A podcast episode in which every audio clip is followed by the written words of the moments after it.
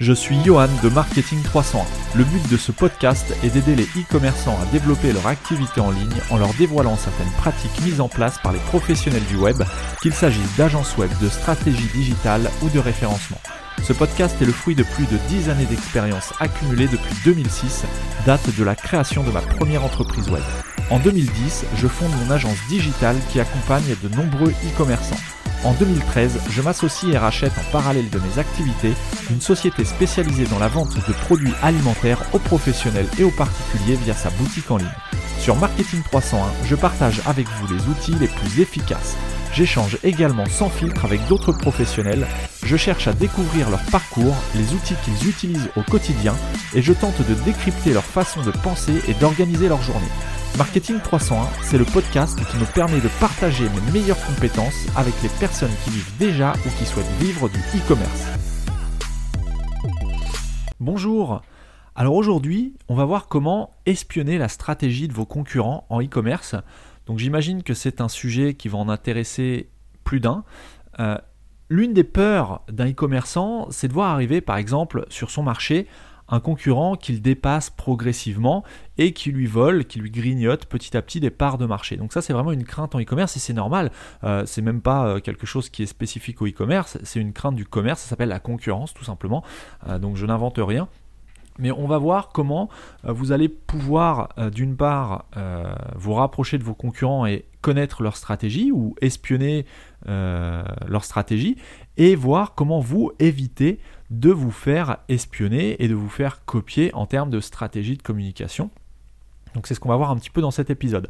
Avant d'entamer l'épisode, euh, je vous invite vraiment à rester jusqu'à la fin, euh, parce qu'à la fin de l'épisode, je vous ferai une proposition qui va viser à vous aider concrètement ou à aider plusieurs d'entre vous qui ont déjà des sites e-commerce en ligne, que ce soit le début ou qui soit déjà en place depuis un certain temps. Je vous invite vraiment euh, à écouter la proposition que j'aurai à vous faire en fin d'épisode.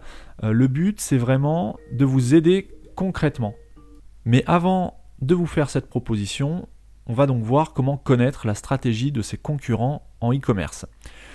Premièrement, on va être, on va se mettre dans le cas où vous vous lancez sur un marché qui est déjà concurrentiel, un marché sur lequel il y a déjà des sites e-commerce en place qui vendent euh, des produits, qui réalisent plus ou moins de, de chiffre d'affaires sur leur site. Le but, ça va pas être de réinventer la roue, mais ça va être de s'inspirer des meilleurs. Si vous arrivez sur un marché qui est déjà trusté par d'autres euh, confrères, il va falloir être innovant, évidemment. Donc, donc euh, bon, à vous de voir comment vous allez pouvoir innover sur votre offre commerciale ou sur les produits que vous, vous proposez. Mais ça va être surtout de s'inspirer ce qu'ils font, parce que ce qu'ils font, ça fonctionne déjà. Donc plutôt de dépenser de l'énergie à essayer de tout réinventer, euh, moi, ce que je vous propose, c'est d'observer un petit peu ce qu'ils font, et c'est ce qu'on va voir, euh, d'observer ce qu'ils font et de vous en rapprocher pour prendre le meilleur de leur stratégie et les appliquer ces, meilleurs, ce meilleur de leur stratégie, l'appliquer à votre business, à vous. Donc la première chose, on va pas rentrer dans le détail, mais ça va être d'observer leur catalogue produit. Regardez un petit peu leur arborescence, ce qu'ils proposent sur leur site, comment c'est mis en avant. Alors là, il s'agit d'observer vraiment ceux qui sont les leaders de votre thématique. Hein. Il ne s'agit pas d'observer euh, les sites qui galèrent ou qui viennent de se lancer et qui n'ont aucun visiteur. Là, je vous invite vraiment à faire une liste des leaders de votre, de votre marché. Alors ça dépend de votre thématique. Si vous êtes sur le marché, euh, un marché ultra concurrentiel comme le bricolage, évitez euh, d'essayer d'aller copier les stratégies des sites comme euh, Leroy Merlin, Castorama ou autres. Parce que là, effectivement, bon, vous allez peut-être découvrir des choses qui sont innovantes, mais il y a de grandes chances pour que les moyens financiers à mettre en place, à déployer pour mettre en place ces stratégies, soient relativement conséquents et c'est pas le but. Le but, c'est de vraiment d'identifier certains concurrents euh, qui sont dépassables, c'est-à-dire que là on va pas chercher à dépasser Castorama, euh, voilà, en tout cas c'est pas le but de l'épisode, là je m'adresse vraiment aux e-commerçants soit qui se lancent, soit qui voilà euh, cherchent à améliorer leur chiffre d'affaires, qui ont des sociétés ou des, structures à taille humaine, et qui vont chercher à grignoter un peu de part de marché sur leur niche. Donc observez le catalogue produit de vos concurrents, de ceux qui se rapprochent le plus de vous, euh, sans aller chercher vraiment les gros leaders nationaux ou pire internationaux, parce que là, effectivement, comme je vous disais, il va falloir mettre en place des moyens financiers qui sont un petit peu, euh, un petit peu surdimensionnés, je pense.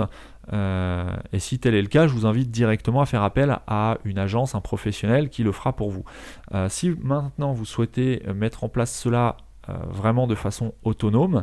Regardez leur arborescence, comment ils présentent leurs produits, est-ce que leurs fiches produits sont détaillées ou pas. Euh, alors si elles ne sont pas détaillées, bien évidemment, si vous avez écouté les précédents épisodes, vous savez que moi je prône la fiche produit complète. Donc évitez d'aller copier les mauvaises pratiques de vos concurrents. Au contraire, tant mieux s'ils ont des mauvaises, euh, des mauvaises pratiques sur leur site. Vous, ça va vous permettre de les dépasser beaucoup plus rapidement.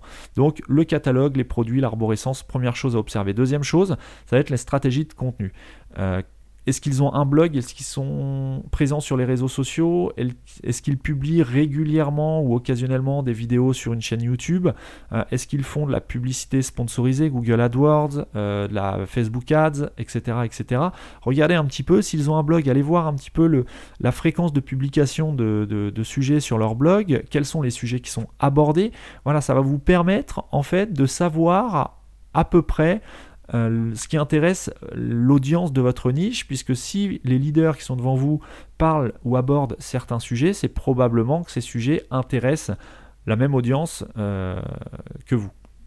Ensuite, vous allez devoir euh, observer leur stratégie de communication. Alors stratégie de communication, c'est très très large. Ce que j'entends là dans le cadre de cet épisode par stratégie de communication, ça va être tout ce qui est fait en SEA, SMO, SEO. SEA, tout ce qui est euh, annonces sponsorisées, donc publicité AdWords par exemple, est-ce qu'ils font de l'AdWords ou pas? Est-ce qu'ils font de la publicité sur les réseaux sociaux? Est-ce qu'ils font du, euh, de l'optimisation du SEO euh, Est-ce qu'ils sont bien positionnés de façon naturelle? C'est ce qu'on appelle le référencement naturel. Est-ce qu'ils sont bien positionnés sur Google? Si oui, sur quels mots-clés est-ce qu'ils sont positionnés?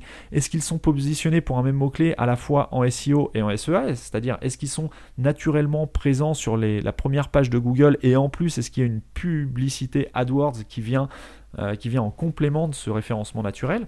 Voilà, il va falloir regarder un petit peu et essayer d'identifier bah, ce qu'ils mettent en place pour essayer de comprendre un petit peu leur logique et leur stratégie. Ensuite, quelque chose qui est très important en e-commerce et aussi en commerce, euh, dans le commerce plus traditionnel, ça va être la veille tarifaire, la veille concurrentielle. Le but, ça va être d'observer un petit peu les prix qui sont pratiqués pour les mêmes produits euh, que vous commercialisez sur votre site afin de savoir si vous êtes correctement placé euh, au niveau de la concurrence. Parce que vous pourrez avoir le plus beau site du monde si vous vendez le même produit que votre concurrent deux à trois fois plus cher. Euh, vous pouvez proposer tout ce que vous voulez. L'utilisateur final ira passer commande sur le site de votre concurrent. Donc sans aller, sans rentrer dans une démarche de guerre des prix euh, qui vise à euh, toujours vendre moins cher que son concurrent et au final plus personne ne fait de marge, ce qui est totalement ridicule puisque le but du commerce c'est quand même de gagner de l'argent mais de gagner de l'argent en fonction euh, bah, des stratégies de vos, concurrents, de, l'attente de votre marché. Et pour ça, il y a des outils qui existent qui vous permettent de mettre en place de façon automatique une veille tarifaire sur certains sites, que ce soit en e-commerce ou autres pour étudier certains marchés, certaines niches qui ne soient pas forcément des, niches concernant des boutiques en ligne. Vous avez l'outil par exemple pricecomparator.pro qui est un premier outil sur lequel je suis tombé qui permet de mettre en place, euh, voilà, d'analyser un marché. Euh, alors il propose certains, certaines offres, je vous laisserai aller voir un petit peu ce qu'il qui, ce qu'il en est. Vous avez un autre outil qui s'appelle Price Observatory. Donc là pareil, c'est un, outil qui vous permet euh, de mettre en place une veille tarifaire. Alors là c'est spécifique au e-commerce. Donc je vous invite à aller voir un petit peu ce qu'ils font. Vous avez un autre outil qui s'appelle pricingassistant.com.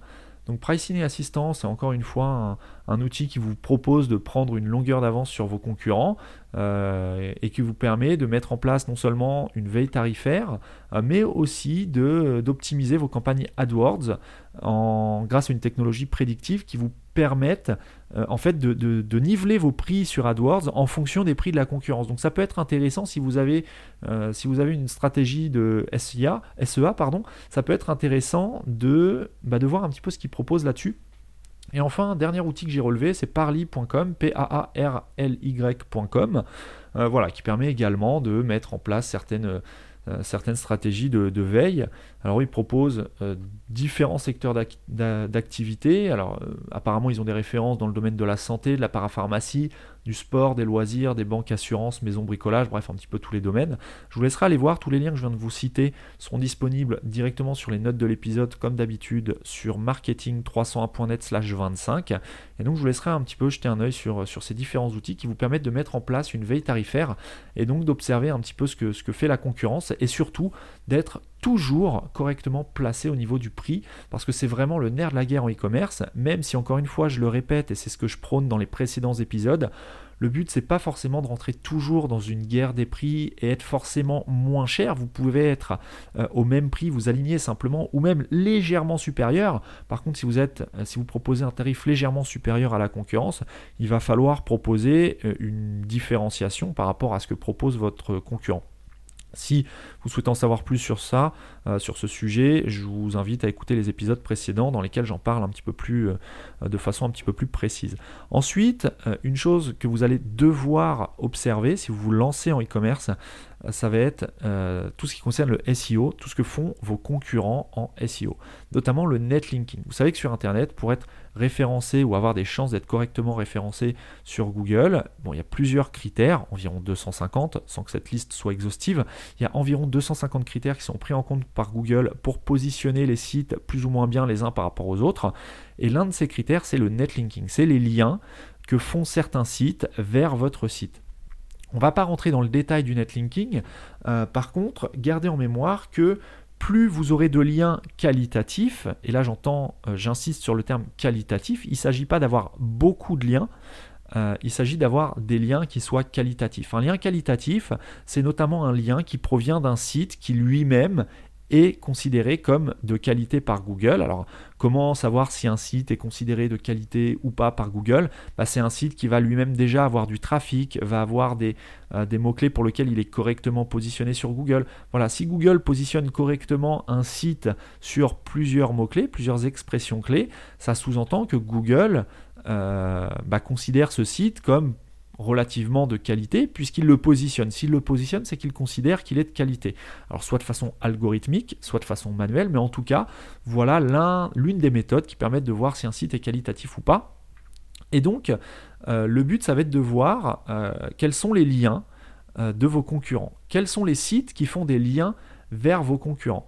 Euh, alors pour voir euh, cela, vous avez différents outils qui existent. Moi, celui que je vous recommande, euh, alors j'ai aucun intérêt dans cette société, mais c'est un outil que j'utilise moi-même, donc c'est pour ça que j'en parle, qui s'appelle Majestic SEO. Majestic, c'est un outil, encore une fois, je mettrai le lien dans les notes de l'épisode sur marketing301.net slash 25. Majestic SEO, c'est un outil qui va faire une liste plus ou moins exhaustive de tous les liens qui pointent vers un domaine sur lequel vous êtes en train de travailler ou de faire une recherche. Par exemple, si vous souhaitez voir, euh, étudier le netlinking du site, euh, je vais reprendre le même exemple que tout à l'heure, castorama.com euh, ou .fr, je ne sais même pas d'ailleurs. Bref, vous allez entrez le nom de domaine castorama.com sur euh, l'outil Majestic SEO et Majestic va vous sortir la liste de tous les backlinks qui ont été faits vers castorama.com, vers le domaine castorama.com.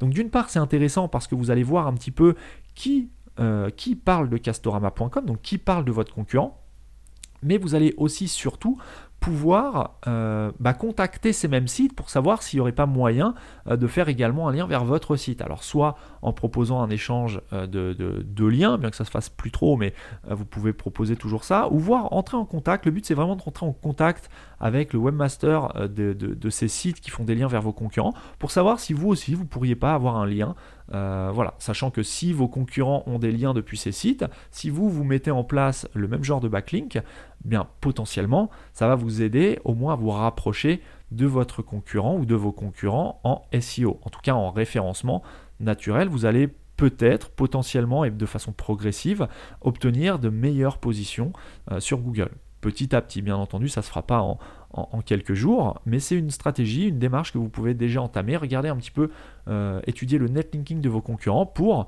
euh, essayer de mettre en place un profil de lien relativement similaire et ensuite faire mieux. Mais avant de faire mieux, il faut déjà se rapprocher de ce que fait la concurrence. Ensuite, euh, vous allez pouvoir utiliser un autre outil que j'utilise également qui s'appelle SEMrush, qui est relativement connu hein, dans la sphère SEO et dans la sphère e-commerce.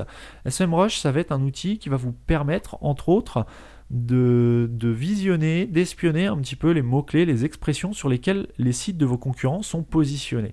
Donc ça c'est super intéressant parce que ça va peut-être vous donner euh, des idées de mots-clés sur lesquels vous positionnez ou des idées de produits euh, à ajouter à votre catalogue que peut-être aujourd'hui vous n'avez pas dans votre catalogue. Et dans cette veille un petit peu de, positionnement de mots-clés, donc ça revient à faire euh, en partie un audit de mots-clés tout simplement, ça va vous permettre de, bah, d'identifier vraiment les expressions qui ont plus ou moins de trafic et savoir si c'est intéressant de travailler tel ou tel produit. Si par exemple vous vendez, je sais pas, euh, euh, des aspirateurs sans fil, je vous donne un exemple totalement au hasard, vous allez voir si travailler l'expression aspirateur sans fil est plus ou moins intéressant que aspirateur à batterie par exemple. C'est un, un, exemple que je viens d'inventer, euh, mais c'est pour vous donner un petit peu l'idée de la démarche, c'est d'espionner un petit peu la stratégie de mots-clés de vos concurrents, voir sur quoi ils sont positionnés, sur quoi ils se positionnent aujourd'hui, pour vous également vous positionner sur ces mêmes mots-clés, ou euh, au contraire, euh, trouver des idées de mots-clés sur lesquels eux ne sont pas positionnés, pour autant des mots-clés qui ont un trafic intéressant et sur lesquels vous allez pouvoir capter des parts de marché en attaquant des mots-clés différents de ceux de vos concurrents. Donc vraiment quelque chose d'indispensable, c'est quelque chose qui se fait de façon euh, euh, quasiment systématique quand on, fait appel à un prestataire qui va, euh, qui va pour vous faire une prestation SEO ou stratégie de communication web, l'audit de mots-clés c'est quelque chose d'indispensable et de quasiment systématique. Excusez-moi, je bois un verre d'eau parce que j'ai la gorge sèche. Ensuite, une petite technique SEO. Alors c'est à utiliser avec précaution. Euh, si vous, pendant votre audit de mots-clés, vous vous rendez compte que le nom de marque euh, d'un de vos concurrents ou de plusieurs de vos concurrents euh, possède un, gros volume de trafic, par exemple, si le nom de votre concurrent fait, par exemple, je ne sais pas, 6000 recherches mensuelles, bien évidemment que directement, vous, vous n'allez pas pouvoir directement positionner votre site sur le nom de marque d'un concurrent. Bah, tout simplement parce que votre marque est différente de celle de votre concurrent et d'un point de vue euh, intention utilisateur, c'est pas forcément pertinent directement d'essayer de positionner votre page d'accueil sur la marque d'un de vos concurrents, puisque quelqu'un qui va chercher un internaute qui va faire une recherche sur une certaine marque euh, cherche à aller sur ce site de cette marque et non pas sur le site, sur votre site ou celui d'un de vos confrères. Donc l'idée, une petite technique un petit peu maligne, euh, que parfois on met en place, c'est de créer une page, une page de contenu, donc du texte, des images, qui va parler de votre concurrent. Le but, ça va être d'optimiser cette page euh, pour se positionner sur le mot-clé qui est la marque d'un de vos concurrents. L'objectif, c'est quoi? C'est pas de vous faire passer pour votre concurrent, pas du tout, mais c'est surtout, en fait, d'avoir une page qui se positionne en top 10 sur un mot-clé qui a un fort volume de trafic. De manière à proposer, en fait, en faisant ça, Google va proposer naturellement euh, une alternative au site qui est recherché par l'utilisateur, au site exact qui est recherché par l'utilisateur, et une alternative en disant, bah voilà, il y a aussi euh, tel site qui parle d'ailleurs du site que vous êtes en train de rechercher, mais allez voir peut-être sur ce site-là, il y a peut-être des choses euh, similaires que vous pourriez trouver avec des prix peut-être plus intéressants, une offre commerciale plus intéressante. Voilà, la technique, c'est vraiment de se positionner sur le nom de la marque d'un de vos concurrents. Euh, alors encore une fois, il faut que ce soit intéressant. Il ne s'agit pas de vous positionner ou d'essayer de vous positionner sur les marques de tous vos concurrents. Ça sert strictement à rien. D'autant que si vous arrivez à vous positionner en top 10 sur un nom de marque, il est fort probable que la marque en question n'apprécie pas forcément euh, ce petit tour de passe-passe et vous contacte ou vous met en demeure d'enlever euh, votre page. Bon voilà, ça dépend comment vous amenez la chose. Il faut que ce soit fait de façon relativement fine. Euh, il ne s'agit pas de créer une page en démontant votre concurrent pour vous positionner sur son nom de marque. le but, ça va vraiment être de vous positionner de façon intelligente maline sur le nom d'une marque qui est déjà connue et qui a déjà un certain volume de recherche pour capter une petite partie de ce volume de recherche et donc euh, bah, grignoter des parts de marché tout simplement. Donc ça, voilà quelques idées si vous vous lancez euh, en e-commerce, quelques idées que vous pouvez déjà mettre en place euh, dès maintenant. Des choses à observer, un petit peu voir ce qui, se passe un petit peu sur les différents sites, sur les différents concurrents qui sont en place. Et maintenant, ben, on va voir l'inverse, c'est-à-dire comment ne pas être victime euh, de l'espionnage, euh, peut-être pas industriel, mais euh, espionnage web, ou comment ne pas être victime de veille concurrentielle. Donc c'est en gros, bah, il, s'agit simplement d'éviter qu'un concurrent ne fasse ce que je viens de vous conseiller de faire à vos concurrents. Donc voilà, bon, c'est un petit peu l'envers du décor. C'est d'un côté, vous allez vous servir de ces différentes méthodes pour vous faire progresser votre site, et d'un autre côté, vous, vous allez vous protéger de ce genre de stratégie. Pour faire ça, bah, on va faire l'inverse, même s'il est difficile de, tout bloquer, c'est-à-dire que par exemple quand je vous disais euh, d'observer l'arborescence du site, de votre concurrent, le catalogue, les produits qui met à disposition, ça bien évidemment vous ne pouvez pas empêcher vos concurrents de le faire. Euh, vous ne pouvez pas bloquer l'accès à votre site euh, à certains, certains utilisateurs, enfin vous pouvez mais c'est impossible d'identifier qui viendra espionner votre site. Donc c'est quelque chose que vous ne pourrez pas euh, limiter. Ce que vous allez pouvoir limiter, ça va être tout ce qui concerne euh, l'espionnage au niveau du, SEO, du, du netlinking, des mots-clés positionnés, de la veille tarifaire, etc. etc. Alors pour ça, euh, vous allez pouvoir la limiter, vous, ne pourrez jamais empêcher un concurrent de faire un, relevé de prix sur votre site, il le fera manuellement dans le pire des cas, mais vous allez pouvoir limiter et ne pas lui faciliter la tâche. Pour ça, il va falloir bloquer des bots. Alors, qu'est-ce qu'un bot? Un bot, c'est un robot euh, qui va venir sur votre site, qui va analyser certaines choses en fonction de la fonction qui lui est confiée, euh, enfin des objectifs qui lui sont confiés. Et donc, vous allez pouvoir, depuis certains, euh, depuis le fichier notamment robot texte de votre site, ou depuis votre serveur si vous êtes sur un serveur dédié, on va voir juste après comment faire, euh, vous allez pouvoir bloquer l'accès à certains bots qui ont pour objectif de venir analyser votre netlinking, vos mots-clés, euh, analyser vos prix, analyser vos campagnes marketing, analyser votre présence sur les réseaux sociaux. Bref, vous allez pouvoir bloquer tout ça. Et ça, c'est plutôt une bonne chose. Il faut savoir que c'est quelque chose qui n'est pas forcément fait euh, par les e-commerçants de bloquer un petit peu ces, ces, bots, euh, ces bots espions. Euh, à savoir que, attention, je suis pas en train de dire que ces bots sont mauvais pour votre site. Euh, ces bots sont simplement des utilisateurs fictifs qui vont venir sur votre site et qui, dans le cas d'une veille tarifaire, vont relever euh, toutes vos fiches produits avec tous les prix qui correspondent, tout simplement de façon automatique. Ça permet à l'utilisateur en face qui a mandaté le bot pour venir relever vos tarifs bah, de gagner énormément de temps et surtout, surtout d'automatiser cette tâche. Donc vous, ce que vous allez faire en fait là, c'est euh, bah, l'empêcher d'automatiser cette tâche. Et il est fort possible que si vous avez un gros catalogue, euh, ce concurrent abandonne la veille de votre site et s'attaque à un, autre site euh, concurrent, plutôt que de relever manuellement tous vos prix, euh, vos, liens qui sont vos backlinks, vos mots-clés sur lesquels vous êtes positionné, pardon, etc., etc. Donc, parmi les principaux bots à bloquer. Donc encore une fois, je vous mettrai une liste des bots à bloquer sur marketing301.net slash 25. Euh, parmi les bots les, bots les plus populaires, bien évidemment, bah, il y a ceux qu'on a cités précédemment. Il y a le bot de Majestic SEO qui va euh, venir régulièrement sur votre site et qui va analyser un petit peu tous les backlinks qui sont faits sur, euh, vers votre nom de domaine. Donc ça, si vous bloquez ça, bah, ça va empêcher vos concurrents de voir un petit peu qui fait des liens vers vous.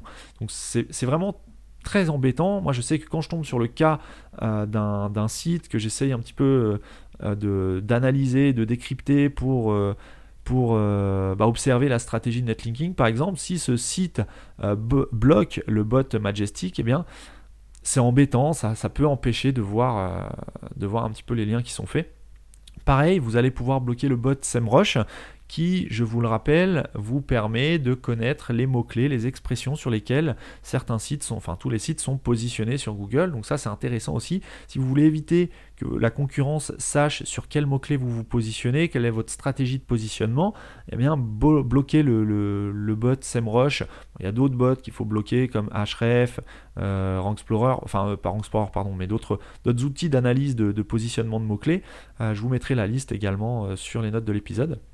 Vous avez un, autre, un autre bot que je ne connaissais pas et qui peut poser des problèmes sur les sites e-commerce. Alors ce bot s'appelle Trendiction, Trendiction Bot, pardon.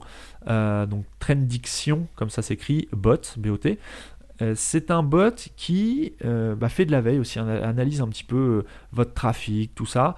en soi, il fait pas de mal, sauf quand il décide de créer euh, ça arrive parfois dans le cas de bots qui, qui bug un petit peu sur votre site. Euh, ça va vous créer, en tout cas c'est arrivé sur le site d'un client, euh, il s'est retrouvé avec des dizaines et des dizaines de paniers vides sur son site. Donc ça fausse d'une part ses statistiques au niveau back-office de son site puisqu'il y a des, paniers abandonnés par dizaines en quelques heures. Donc ça fausse totalement ses stats, mais en plus ça consomme de la bande passante, puisqu'il faut savoir qu'un bot, quand il analyse votre site, c'est un petit peu comme un utilisateur humain. Euh, tant qu'il est sur votre site, il consomme de la bande passante. Et si un bot est bloqué sur un tunnel de commande ou je ne sais quoi, il va créer des paniers, créer des paniers, créer des paniers. Ça va saturer votre base de données à terme. Ça, peut saturer la bande passante. Bref, ça peut poser des problèmes. Donc, d'où l'intérêt de bloquer certains bots, peut-être pas tous. Euh, mais voilà, le blocage de bots peut aussi vous permettre d'améliorer les performances de votre site indirectement. Alors, petite blague à part, parenthèse, euh, ne bloquez pas Googlebot puisque si vous bloquez Googlebot, vous empêchez Google de venir analyser votre site. Et si vous empêchez Google de venir analyser votre site, bah, Google ne vous positionnera pas. Je ferme la parenthèse, ça paraît évident, mais je préfère quand même le préciser. Euh, donc comment faire pour bloquer ces bots? Eh bien, il y a deux cas. Soit vous êtes sur un hébergement mutualisé, soit vous êtes sur un hébergement dédié. Alors pour savoir euh, qu'est-ce qu'un bon hébergement, je vous invite par ailleurs à écouter un des épisodes précédents de Marketing 301, qui était l'épisode numéro, je suis en train de rechercher en même temps que je vous parle. Euh, toc toc toc, c'était quel épisode dont, dans lequel je parlais justement du, de l'hébergement en e-commerce euh, bah écoutez, je ne retrouve pas le numéro de l'épisode. Je suis en train de chercher. Tac, tac, tac. Euh, quel hébergement pour son e-commerce C'était l'épisode numéro 9.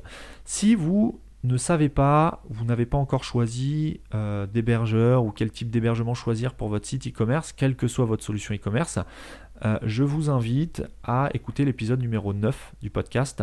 Euh, je réponds à cette question de façon assez précise en vous donnant certains arguments en faveur ou en défaveur de différentes méthodes. Donc voilà, je ferme la parenthèse.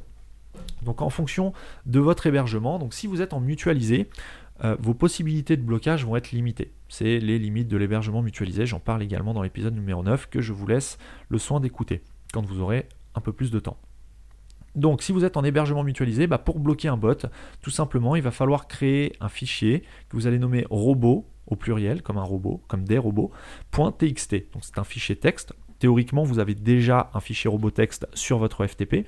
Vous allez ouvrir ce fichier et dedans, il va falloir renseigner plusieurs, ce qu'on appelle des user agents. Ce sont les, euh, un petit peu la plaque d'immatriculation des bots qui vont venir sur votre site. Euh, à savoir que le fichier robot texte, théoriquement, euh, un bot, quand il arrive sur votre site, il regarde le fichier robot texte pour savoir s'il est autorisé ou pas à analyser votre contenu. C'est pas dit que chaque, euh, chaque bot euh, tienne compte du fichier robotext et de ce que vous y mettiez, mais en tout cas, c'est l'une des seules méthodes euh, à mettre en place sur un hébergement mutualisé. Il y a une autre méthode qui consiste à bloquer certains, certains bots depuis le fichier htaccess. Donc c'est un peu plus un peu plus compliqué à mettre en place, mais ça se fait. Hein. Pour ça, vous faites appel à un professionnel, un développeur, il saura très bien le faire. Euh, mais vous pouvez bloquer également l'accès au bot depuis le fichier htaccess. Le problème du fichier htaccess, c'est s'il devient trop volumineux. Des bots, il faut savoir qu'il en existe des milliers. Hein. Donc si vous bloquez, vous faites une liste exhaustive des bots à bloquer, potentiellement votre fichier htaccess va être de plus en plus volumineux. Et plus un fichier htaccess est volumineux, donc là on parle de, plusieurs dizaines de milliers de lignes quand même parle pas de quelques dizaines de lignes, euh, bah, ça va ralentir votre site. Euh, donc voilà, le petit bémol par rapport au HT Access, c'est relativement performant, mais il faut savoir qu'à terme, plus vous en mettrez dedans, plus votre site a des, risques d'être euh, bah, plus lent de ramer tout simplement. Le robot texte, lui, voilà, c'est pas une obligation, c'est-à-dire que le bot, s'il arrive, en théorie, il va voir ce qu'il y a dans le robot texte. Si l'accès lui est interdit, et eh ben, il va ressortir de votre site sans analyser votre site. Si en revanche, euh, il n'y a pas de mention euh, de. Vous ne le mentionnez pas dans votre robot texte, et eh bien il analysera votre site. Voilà comment ça fonctionne. En hébergement dédié, vous avez beaucoup plus de possibilités euh, qui sont beaucoup plus efficaces également. Vous allez pouvoir installer un petit, un petit outil qui s'appelle Fail to Ban, F-A-I-L, le chiffre 2 et ban, B-A-N. Cet outil qui est très utilisé sur les hébergements, vous connaissez d'ailleurs peut-être probablement. Si ce n'est pas le cas, votre infogérant ou la personne qui s'occupe de votre serveur dédié connaît probablement cet outil. Euh, cet outil vous permet en fait de mettre des règles au niveau du serveur. Donc on n'est plus au niveau du site, là on est vraiment au niveau du serveur, au niveau des accès serveurs. Euh, va permettre, en fonction des règles que vous allez mettre, de bloquer sous certaines conditions certains accès. C'est-à-dire que le, bot n'aura même pas le temps d'aller voir votre robot texte ou quoi que ce soit. Si, son accès euh, répond à certaines conditions que vous aurez préparamétrées dans Fail to Ban, eh bien ça va tout simplement le bannir. De façon automatique sans que vous n'ayez rien à faire. Alors vous pouvez le bannir de façon euh, euh, comment dire instantanée, mais de façon permanente. Mais vous pouvez aussi choisir de bannir l'adresse IP de ce bot pendant euh, pendant une certaine durée de temps, pendant une heure, deux heures, trois jours. C'est vous qui définissez ce, genre de choses, de limitation. Mais là, on est vraiment dans une dans une configuration qui est beaucoup plus performante parce que d'une part, euh, le bot n'a même pas le temps d'accéder à votre site, qu'il est éjecté et bloqué. Et d'autre part, ça ne consomme pas de ressources, contrairement au blocage via le fichier htaccess que, que, je mentionnais précédemment, et même au fichier robotext, puisque pour accéder au fichier robotext, robot.txt sur votre site, eh bien, le bot euh, fait au moins un, hit sur votre site, c'est-à-dire qu'il est obligé d'accéder à ce, fichier, donc il accède quand même à votre site et il lit le fichier, etc. etc. Fail to ban, ça empêche, c'est vraiment un blocage avant même d'arriver sur votre site, donc c'est beaucoup plus performant. Voilà l'une des raisons pour lesquelles un hébergement dédié est beaucoup plus euh, intéressant e-commerce et euh, efficace.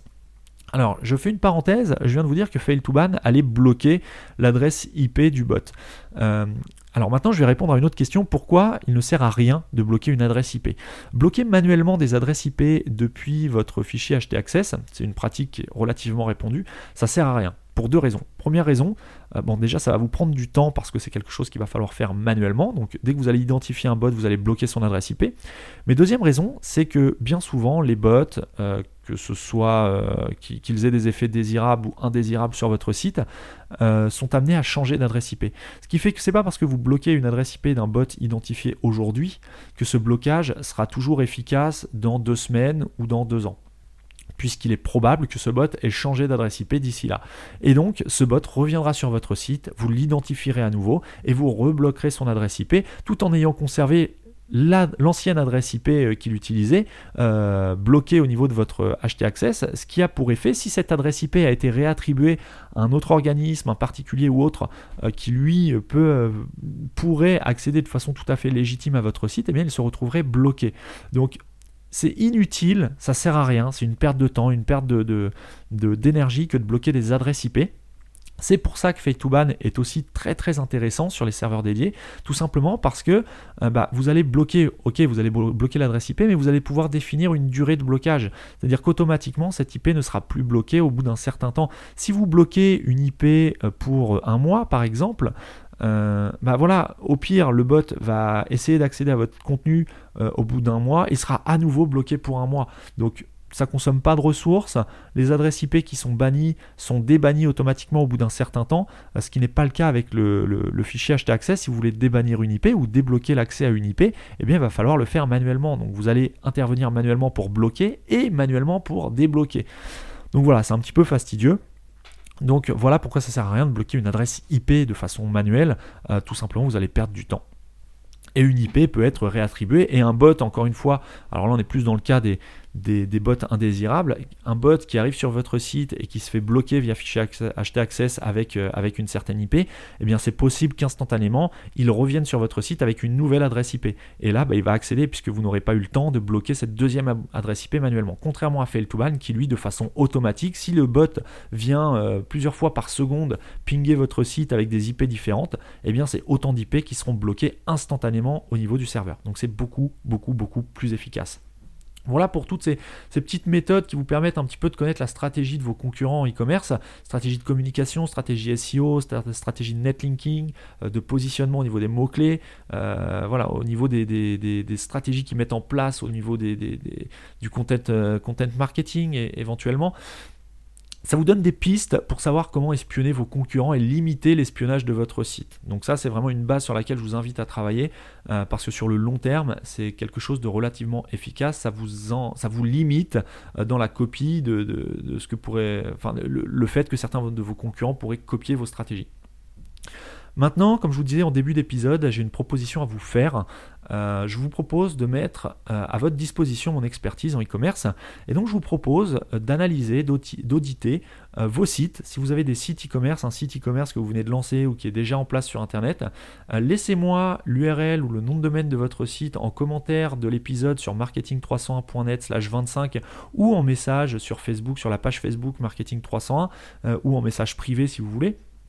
Et moi, je vais euh, sélectionner certains sites euh, qui me seront proposés et je, ferai, je vous ferai un audit dans un prochain épisode en vous disant un petit peu ce que, euh, bah, ce que je trouve bien, ce que je trouve moins bien. Alors aussi bien au niveau visuel, au niveau expérience utilisateur, au niveau navigation qu'au niveau technique. C'est-à-dire que je pourrais éventuellement analyser le netlinking que vous avez mis en place, ce qui est bien, ce qui n'est pas bien, ce qui est à améliorer, ce qui est à, à, à conforter, à si vous avez des, stratégies, commencez à faire des, mettre en place des stratégies dans lesquelles euh, j'estime que bah, c'est intéressant de persister. Euh, voilà, je, vous propose de faire un audit euh, via un épisode, un prochain épisode de Marketing 301 de vos sites. Donc l'audit sera bien évidemment public. Donc si vous voulez cacher des choses, bah, ça sert à rien de me proposer vos noms de domaine. Proposez-moi des noms de domaine que vous voulez partager. Non seulement ça vous fera, ça vous permettra d'être visible euh, dans la communauté Marketing 301, euh, donc c'est toujours intéressant, mais surtout je vous propose de vous faire un audit de façon totalement gratuite. Je vous donnerai des conseils au niveau de l'expérience utilisateur, des petites choses à améliorer, que ce soit au niveau des couleurs, de l'arborescence, de l'organisation de vos fiches produits, euh, je vous dis de, de votre netlinking, du positionnement de mots-clés de vos concurrents. Voilà, je pourrais vous donner plusieurs petites choses si ça vous intéresse, donc laissez-moi les noms de domaine de vos sites en commentaire de l'épisode sur marketing301.net 25 ou sur la page Facebook Marketing 301. Pour ne manquer aucun épisode à venir, je vous invite, si ce n'est pas encore fait, à vous abonner sur l'application qui vous permet aujourd'hui d'écouter cet épisode, que ce soit sur un ordinateur, sur un iPhone, sur un téléphone Android. Euh, si vous êtes par exemple en train de m'écouter sur Apple Podcast, abonnez-vous au podcast Marketing 301 de façon à recevoir tous les mardis matins le nouvel épisode tout frais dans votre smartphone que vous pourrez écouter au volant, en allant au travail, dans la voiture, en faisant votre footing, en déposant vos enfants à l'école. Euh, voilà, dans les transports en commun, vous pourrez écouter tous les mardis matins à partir de 6h du matin l'épisode de la semaine. Sur ce, je vous souhaite une excellente semaine. Euh, j'espère que les conseils que je vous ai donnés dans cet épisode pourront être mis en application. Si vous avez des questions également, n'hésitez pas à me les poser dans les notes de l'épisode. Et je vous donne rendez-vous la semaine prochaine pour un nouvel épisode de Marketing 301.